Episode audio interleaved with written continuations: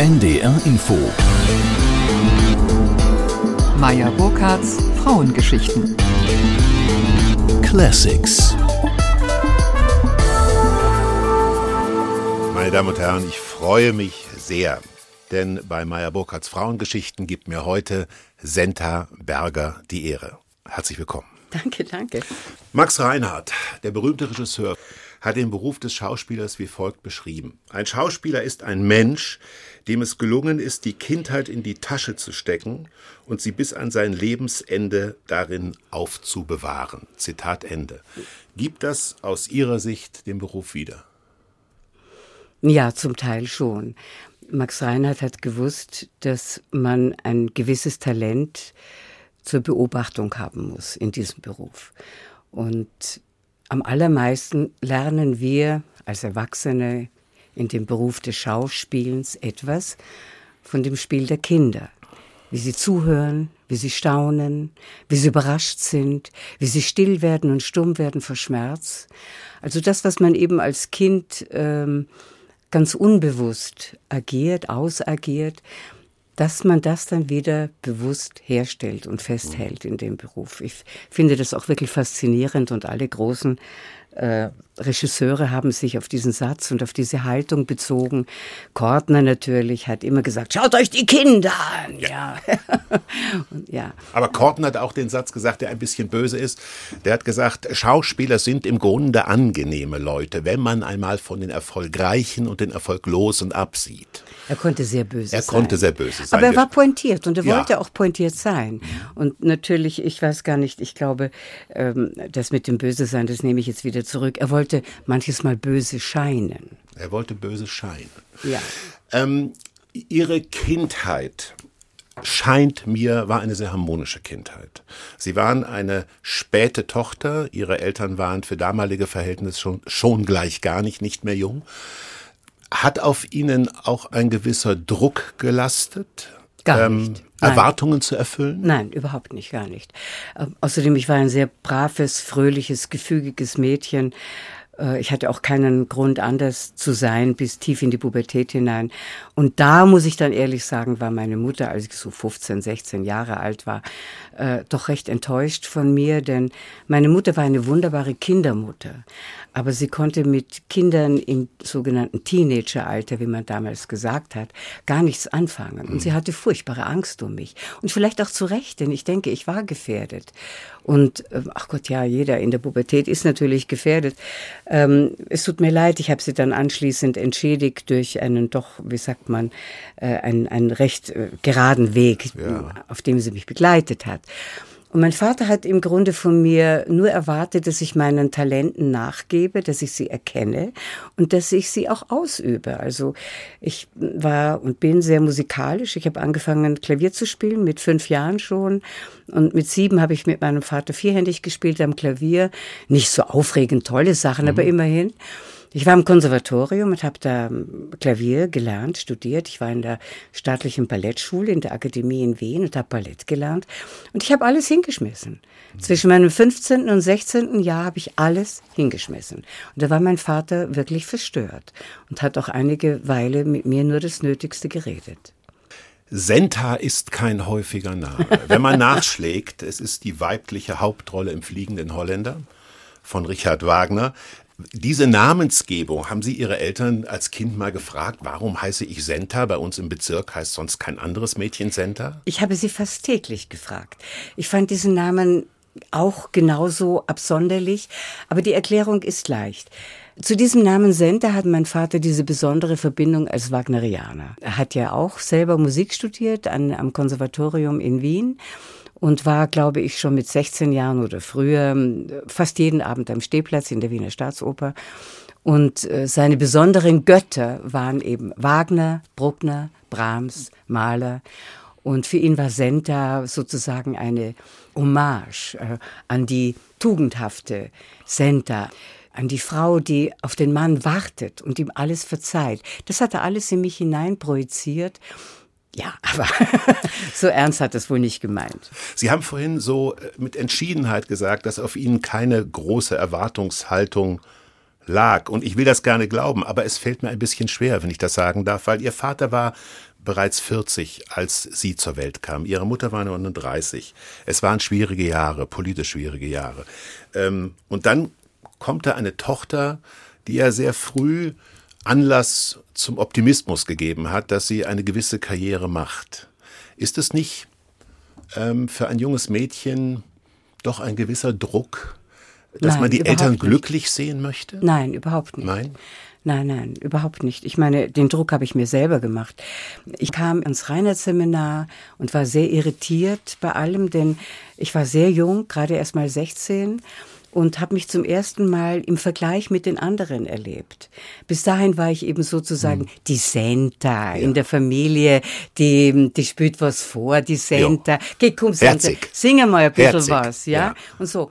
Und dann plötzlich habe ich mich erlebt im Vergleich und ich habe mein ganzes jugendliches Selbstbewusstsein, wenn man das überhaupt in dem Alter schon haben kann oder so benennen könnte, das habe ich erstmal verloren. Und dann kam an einem Vormittag, als wir alle Vorsprechen hatten, kam eine amerikanische Produktion zu uns äh, ins Seminar, um uns zu besuchen. An der Spitze der damals so berühmte Yul Brynner und die ebenso berühmte Deborah Carr und der Regisseur Anatol Litvak mhm. und äh, meine alte Schauspiellehrerin, ich wollte sagen meine alte Freundin, meine damals junge Schauspiellehrerin Susi Nicoletti sagte, wer spielt was vor, wer ja. traut sich, Center, komm her. Und wir haben Wozzeck vorgesprochen die Szene zwischen Wozzeck und Marie und äh, als wir dann geendigt hatten, kam Litwak zu mir und sagte, melden Sie sich bei mir äh, im Produktionsbüro, ich habe eine kleine Rolle für Sie. Und dann bin ich eben zum Direktor gegangen und habe gesagt, ich könnte eine kleine Rolle spielen und ich würde auch sehr viel Geld dafür bekommen. Das war ja nicht unwesentlich. Ja. Und sehr viel Geld, das heißt, also damals vielleicht 300 Mark, ja. sowas, ja. ja. Und er sagte, das finde ich unmoralisch und ich gebe Ihnen die Erlaubnis nicht. Und ich habe das aber natürlich trotzdem gemacht. Das Drehbuch war von George Tabori, das heißt, ich habe Tabori damals kennengelernt und was ich nicht bedacht habe, war, dass natürlich Pressefotografen äh, ja. fast an jedem Tag im Studio waren. Und während meine Mitschüler, die Erika Pluha und die Heidelinde Weiß, äh, tapfer für mich gelogen haben und gesagt haben, ja, wir glauben, dass hm, die Senta, die hat, glaube ich, gerade eine kranke äh, Mutter, oh, nein, nein, äh, Großmutter, wir, äh, sie hat eine kranke Großmutter, ja, ja. Und so war dann mein Foto mit Yul Bryn in der Zeitung ja. und daraufhin musste ich vom Seminar abgehen ohne Entschuldigung und innerhalb weniger Stunden.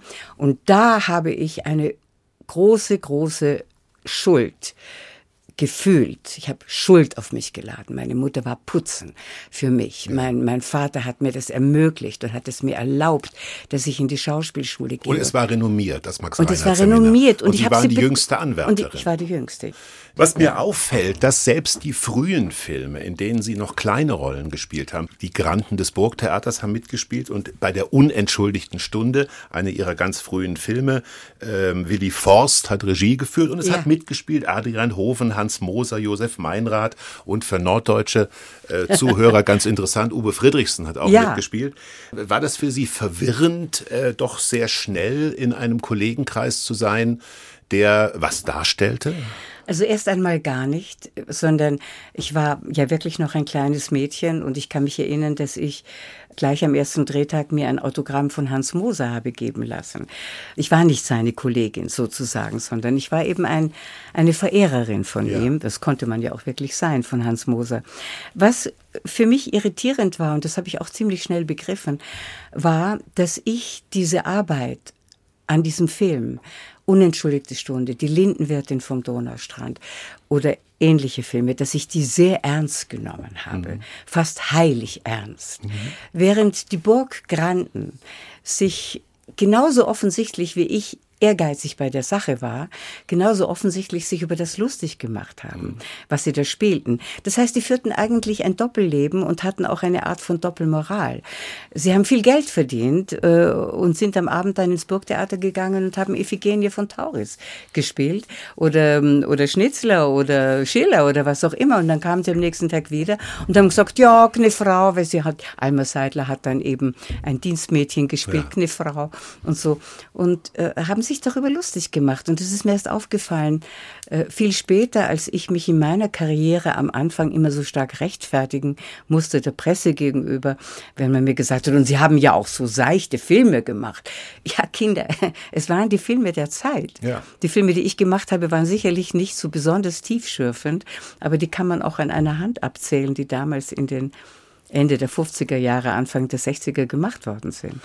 1963 mit Anfang 20 sind Sie nach Amerika gegangen und wieder, wie auch schon in Wien, haben Sie die Größten der Zunft sehr schnell kennengelernt. Ich darf nur mal sagen, Charlton Heston, Frank Sinatra, Dean Martin, Richard Harris, George Hamilton, äh, Kirk Douglas, John Wayne.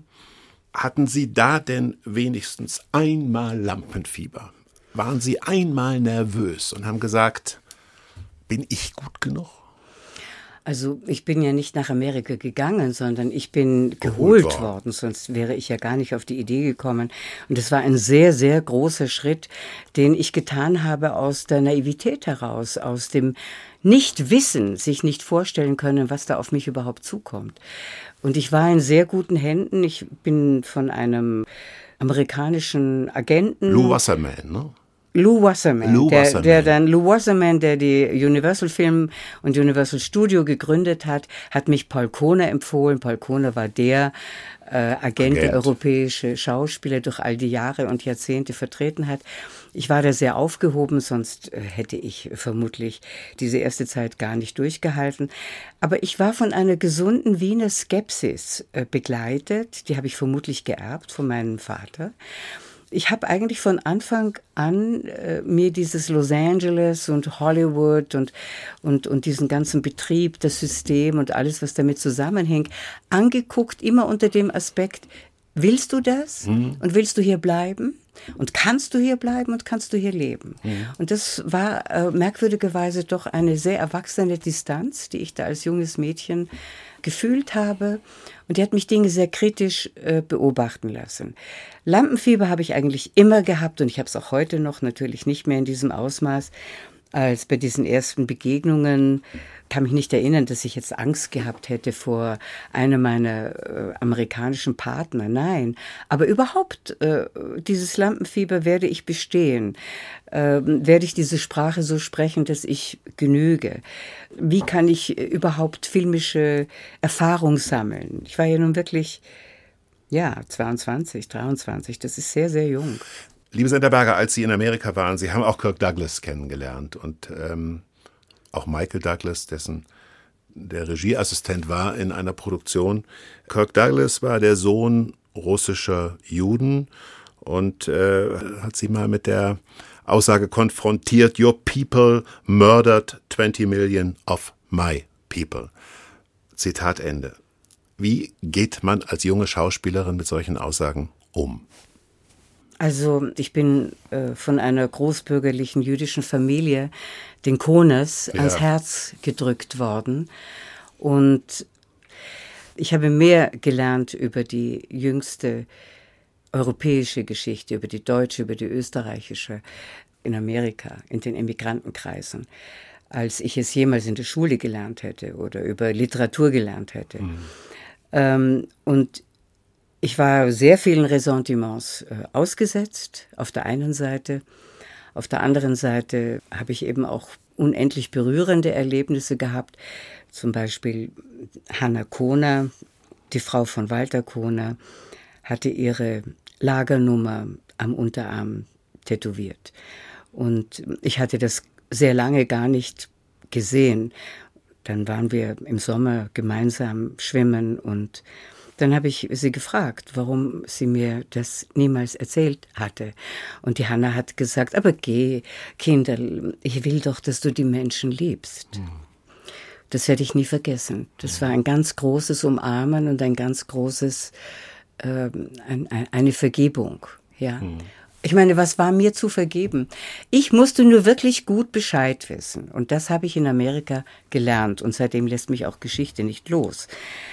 Ähm, die Ressentiments, denen ich tatsächlich eins zu eins sozusagen Auge in Auge ähm, ausgesetzt äh, war, haben sich hauptsächlich am Anfang meines Aufenthalts in Amerika abgespielt. Ein, ein baumlanger, Oberbeleuchter kam jeden Morgen ans Set von äh, Major Dundee, Sierra Caribe von St. Peckinpah und flüsterte mir ins Ohr, You German Pig. Mhm. Und am Anfang war ich so irritiert, dass ich es gar nicht erzählen konnte. Und dann habe ich es halt später doch mal gemacht.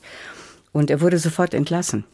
Dann habe ich eine Begegnung gehabt mit dem Filmmogul Daryl Sanok, der mich zu sich gebeten hatte in New York in seine Hotelsuite. Und das werde ich Paul Kohner nie verzeihen, dass er mir nicht äh, eine, kleine, eine kleine Warnung auf dem Weg mitgegeben hat, sondern mich da wirklich hat hingehen lassen. 1964 war ich 23. Hm. Und ich konnte mir gar nicht vorstellen, was mich dort erwarten würde in dieser Suite. Und es war sehr, sehr unangenehm, denn alles, was man jetzt über die Erlebnisse in den MeToo-Erlebnissen, Debatten hört. Das äh, ist damals tatsächlich mir geschehen. Aber ich war ja immer sehr schlagfertig und auch schlagkräftig. Und ich bin da aus dem Zimmer rausgekommen, äh, habe aber einen Schuh verloren. Und äh, in Erinnerung habe ich noch, dass mir Zernuk äh, nachrief, ähm, schau doch, was du mit mir magst, you little German Fräulein. Mhm. Und das war so an der Grenze zum Hass. Ja, so es war so eine eine sagen wir mal merkwürdige Begegnung zwischen äh, einer einer ja einer einer feindlichen Erotik. Mhm. Ja? Das ist keine gute Mischung. Das ist keine gute Mischung. Nein. Und ich bin dann die Fifth Avenue mit dem einen Schuh nach Hause gegangen und habe mir furchtbar leid getan und habe mir gedacht, das passiert mir nie wieder. Sie waren verletzt. Und es ist mir auch nie wieder passiert. Sie waren verletzt. Ja. Aber da spielte also The German Fräulein spielte auch in dieser Szene eine Rolle.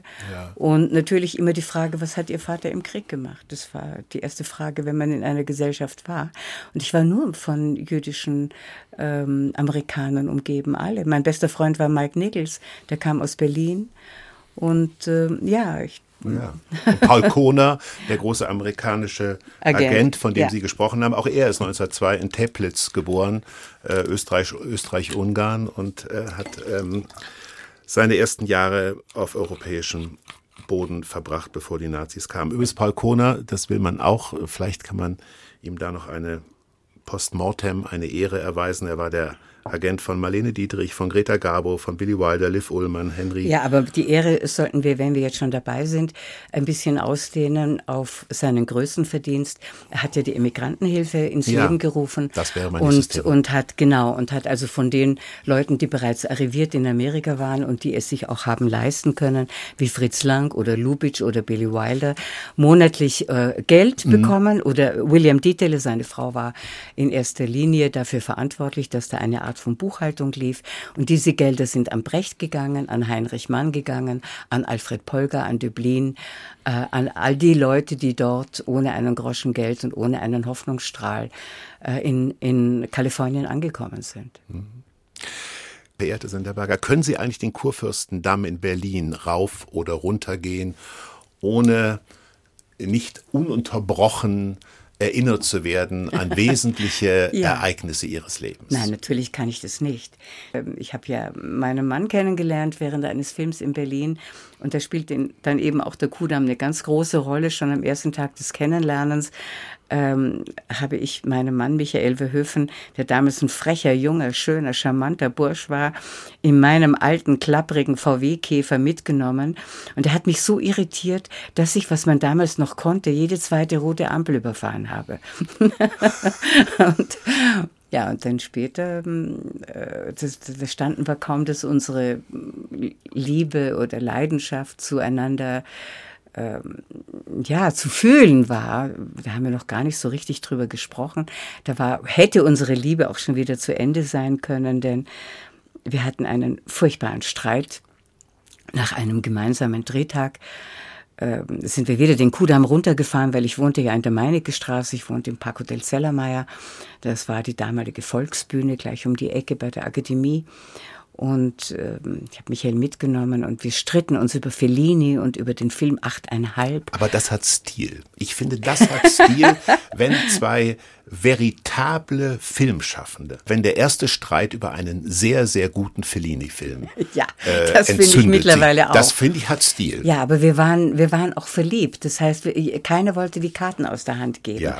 Keiner wollte sagen, ja, eigentlich, wenn ich es bedenke, hast du recht. Ja. Sondern wir haben unsere Positionen vertreten und haben uns beide so furchtbar aufgeregt, dass der Michael versucht hat, während der Fahrt auszusteigen. Und ich hätte ihm gleich sagen können, das geht nicht, weil die rechte Tür Türe hat geklemmt, immer schon. Wie gut. Ja, wie, wie, gut. wie, gut. Aber wie frech von ihm. Er hat dann einfach das Fenster runtergekurbelt. Und als ich kurz stehen bleiben musste, kurz vor der Meinegestraße, ja. wo eine Ampel war, ist er durch dieses Fenster auf den Kuhdamm hinaus gehechtet und hat wirklich einen Eindruck auf mich gemacht, der einfach nicht zu verwischen ist. Ja. Er ist ein guter Tänzer, würde ich. Toll. Toll. Fantastisch. Natürlich die Tänze, wo man heute gar nicht mehr sich aufeinander ich will gar nicht sagen abstimmt, aber wo man sich in die Augen guckt oder wo man unter Umständen miteinander tanzt. Man kann ja, ja auch offen miteinander tanzen. Ich meine, das, was ich jetzt so sehe in den großen Diskotheken, wo man nach einem Tatten, Tatten, Tatten, Tatten, Tatten Rhythmus aneinander vorbei äh, tänzelt oder gruft, gruft oder wie immer man sagt, das kann er nicht. Ja. Ja. Er sucht noch den Blickkontakt mit der ja, Tanzpartnerin. Ja, wirklich ganz toll. Cha-Cha und Samba haben wir getanzt und tanzen heute noch.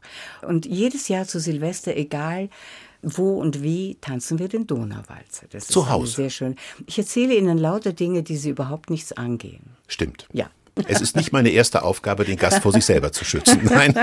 Die FAZ hat vor einigen Tagen darauf hingewiesen, nicht nur die FAZ, aber auch, wie hoch der Anteil der Frauen ist an den Oscar Gewinnern in den einzelnen Kategorien. Und es sind bei Drehbuch, obwohl viele Frauen mittlerweile Drehbücher schreiben in Amerika, nur fünf Prozent der Gewinner sind Frauen bei Drehbuch. Nur zwei Prozent der Filmkomponisten sind Frauen. Bei den Kameraleuten hat noch nie eine einzige Frau einen Oscar gewonnen. Haben Sie das Gefühl, dass sich da im Moment wirklich was dreht im Bewusstsein. Natürlich. Ich glaube nur nicht, dass man es mit einer Quote verordnen kann. Ich habe zwar die Quote unterschrieben, weil ich finde, irgendwann muss man ja mal anfangen und sagen, so, wir wollen also, dass im Vorstand so und so viele Frauen beteiligt sind und wir werden so mhm. viele dafür fähige Frauen auch finden. Gebt uns bitte die Chance. In den künstlerischen Berufen ist es schwierig zu verordnen und ich bin auch davon überzeugt, dass sehr viele talentierte Frauen nicht jede Regiearbeit annehmen können, weil gerade ihre zwei Kinderschnupfen haben oder mhm. Grippe oder Masern. Ähm, also ich meine, äh, das ist auch so, in Amerika spiegelt sich die gesellschaftliche Veränderung wieder. Und das geht nicht. Äh, überleg doch mal, wie viele Jahrtausende, und da haben die Kirchen fleißig mitgetan, Voll. und die Politik und der Staat und Unterdrückung war was Herrliches zur Sicherheit der Männer. So, und langsam bricht das auf. Aber unter langsam verstehe ich nicht zehn Jahre mhm. oder zwanzig oder morgen. Wenn Sie die Entwicklung, liebe Senterberger, sich angucken und äh, unstrittig ist, dass Frauen jetzt ihren Platz in großer Breite einklagen, der ihnen zusteht, wären Sie dann gerne, ich meine die Frage nicht uncharmant, ein bisschen jünger nochmal, um den Erfolg der Frauen auch begleiten Sie, zu können. Und lieber Hubertus, ich war jung in den 70ern. Mhm. Und wir waren in den 70ern doch schon mal weiter als jetzt. Oh ja. Das ist, ja, das ist ja das Verrückte, dass man meint, man hat zwei Schritte nach vorne getan und dann muss man einen wieder zurücknehmen. Aber immerhin einer bleibt, ja. Und ich habe die Emanzipation der Frau immer so verstanden, dass man sich nicht gegen den Mann emanzipieren kann, weil sonst kann man sich nicht emanzipieren. Und darum bin ich in den 70ern so schön emanzipiert worden, weil ich einen so souveränen Mann habe. Du brauchst immer einen emanzipierten Mann, um eine emanzipierte Frau zu werden. Aber ich wäre eigentlich immer gerne jünger. Ich habe eine wahnsinnig schöne Jugend gehabt. Ich war ständig verliebt. Ähm, ich, ich hatte ständig dieses Aufbruchsgefühl und die Erwartung ans Leben. Es wird was Wunderbares passieren. Das fehlt mir heute ein bisschen. Liebe Senta Berger, meine letzte Frage. Sie haben mal zu Protokoll gegeben, äh, in einer Abwandlung des Hermann Hesse-Zitates, glaube ich, mit dem Alter wird man immer, immer jünger. jünger. Wie jung sind Sie? Tja, in mir ist sicherlich immer noch das kleine Kind, die Senta aus Wien. Ganz und gar kann man sie ja nie ablegen, natürlich. Aber ich bin schon ganz schön alt und ich habe schon ganz schön viel gesehen und erlebt. Man soll nicht undankbar sein und sich nicht jünger wünschen, als man, als man wirklich ist. Through a smoke-filled glass on a desperate night when the sole of my shoe lets in rain. When the heart's tired of running and the milk's gone sour, will your feelings still be the same? When the match won't light, so the flames don't tremble, and the years are condemning us to. I'll need a soulmate to hold me and a friend for life. And I'm hoping it might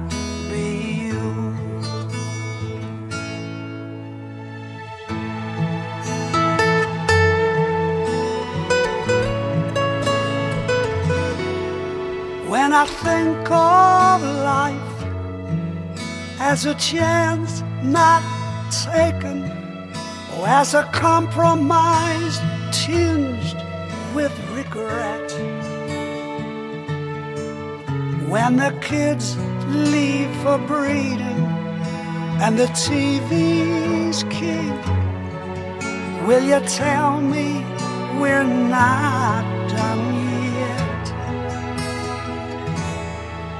Will you think of me as a distant island? Or will you come with me to the moon?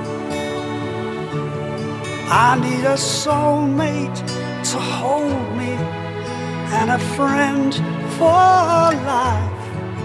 And I'm hoping it might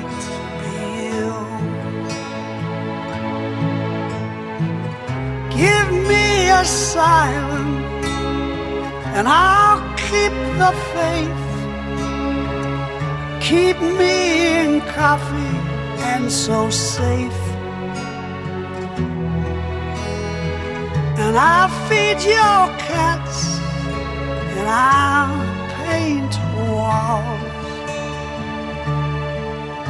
And I'll be your one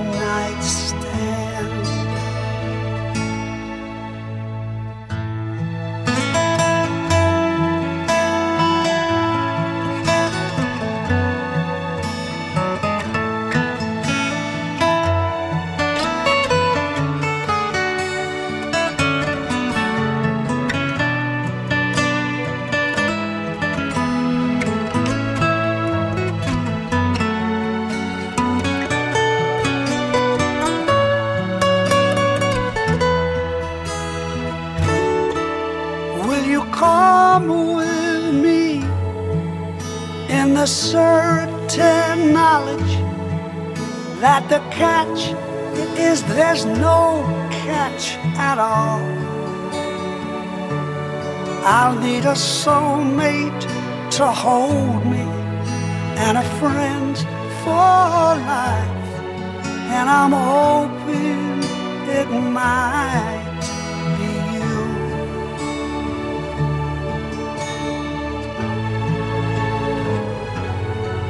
Yes, I'm certain it must